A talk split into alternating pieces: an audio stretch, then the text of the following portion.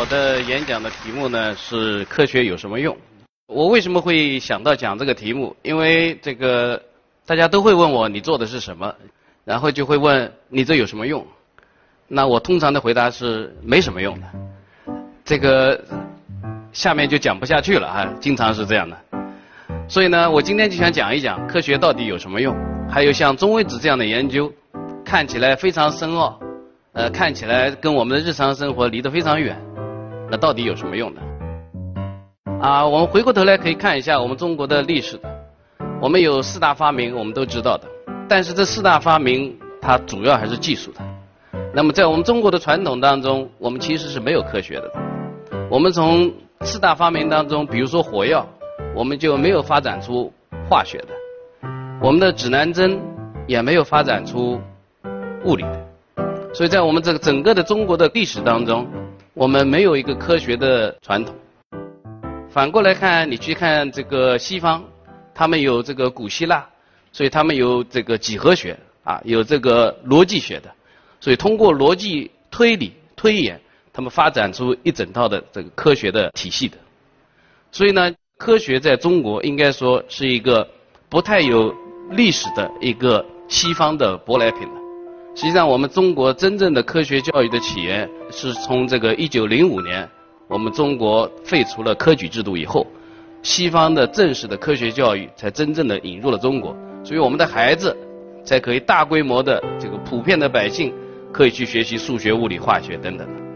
那是我们深切的感受到。这个从鸦片战争以来的这个痛苦，使得我们最后的国家，他要把这个体系，我们的教育体系要改变掉，要把科学真正的引入进来。其实我们鸦片战争失败以后，我们中国并不是没有向西方学习的，我们打开了大门，引进了这个大量的这个西方的技术，我们买了他们的枪，买了他们的炮，我们当年的这个北洋舰队实际上是亚洲。这个最强的舰队，我们吨位远远超过日本，但是我们还是在甲午战中失败。为什么？我们学的都是人家的技术，因为这个东西有用。我们没有在一八六几年的时候就把我们的这个西方的科学给引进到中国来。在那个时候，我们所有的科学的名词很多都是从日本来的，因为日本在明治维新的时候，他们打开了大门，不仅仅是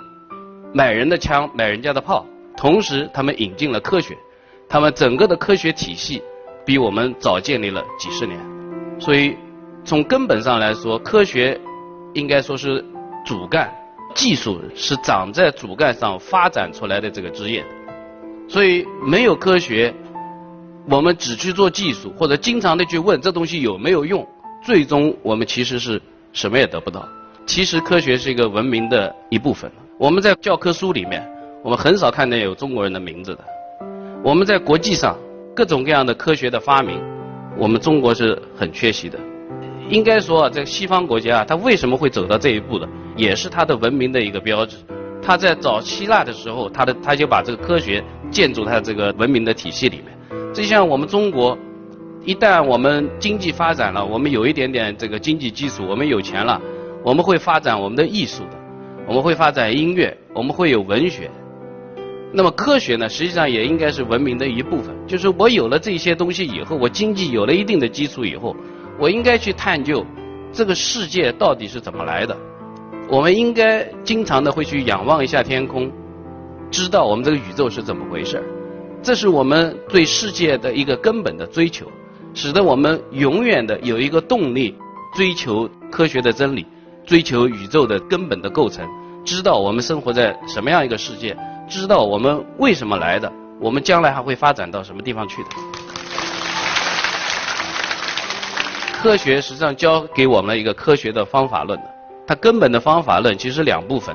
一部分是逻辑推理，所以我们有古希腊以后给了我们一整套的所谓这个推理的方法。科学的第二个这个主要的部分是这个归纳，那么从培根以来有这个所谓实证科学，使得西方的科学建立在。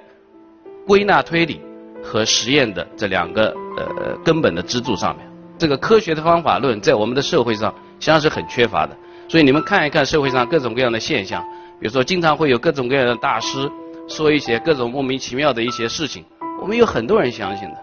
所以我们这个整个社会应该说在很多方面缺乏一个科学的这个思想和科学的方法。我们大家都知道，这个科学最终会发展出各种各样的技术。所以我们今天的量子论也好，这个相对论也好，都会成为我们经常今天日常生活所用到的各种各样的技术和用途，使得我们的生活在今天能够有这么的发达。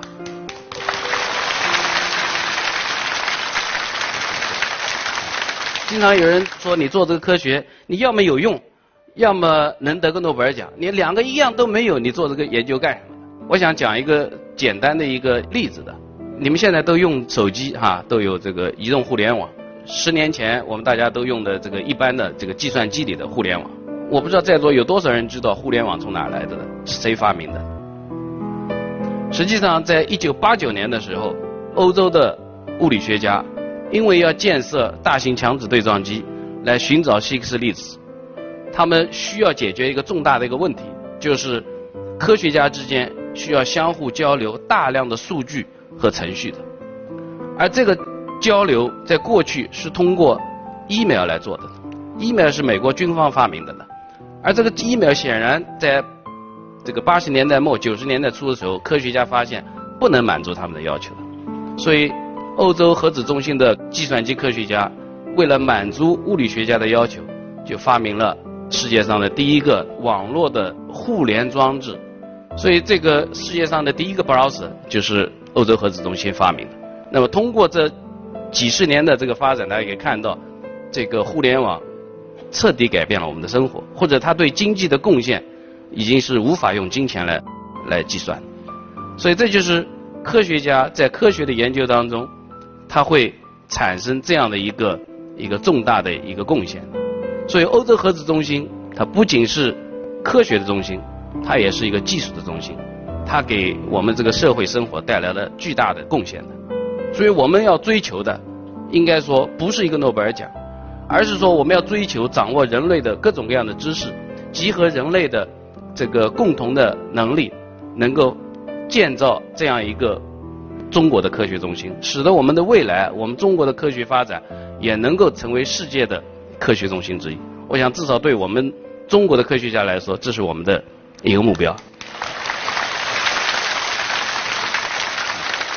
经过几十年的发展，我们中国的科学应该说，我们已经打下了一个很好的基础。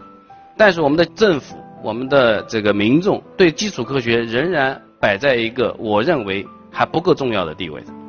我想在很大的程度上，还是我们对科学的认识还没有到位。我今天想说的就是，大家应该对基础科学有一个更好的一个认识，使得我们的后代不会在学我们的这个科学的时候，我们看到这个所有的这个名字都是外国人的。也许过一百年以后、两百年以后、五百年以后，我们会看到很多中国人的名字写在这个科学的教科书上，使得我们的科学。真正的在将来能够深刻的把科学的这个基因啊，能够溶解在我们民族的血液和文化里，使得我们对科学的追求、对科学的研究、对科学的喜爱，能够真正成为我们本能的一部分。也许到那个时候，我们中华民族不光在经济上、在国际上有地位，同时在文化上、在文明上，也有一个重要的一个一个国际地位。谢谢大家。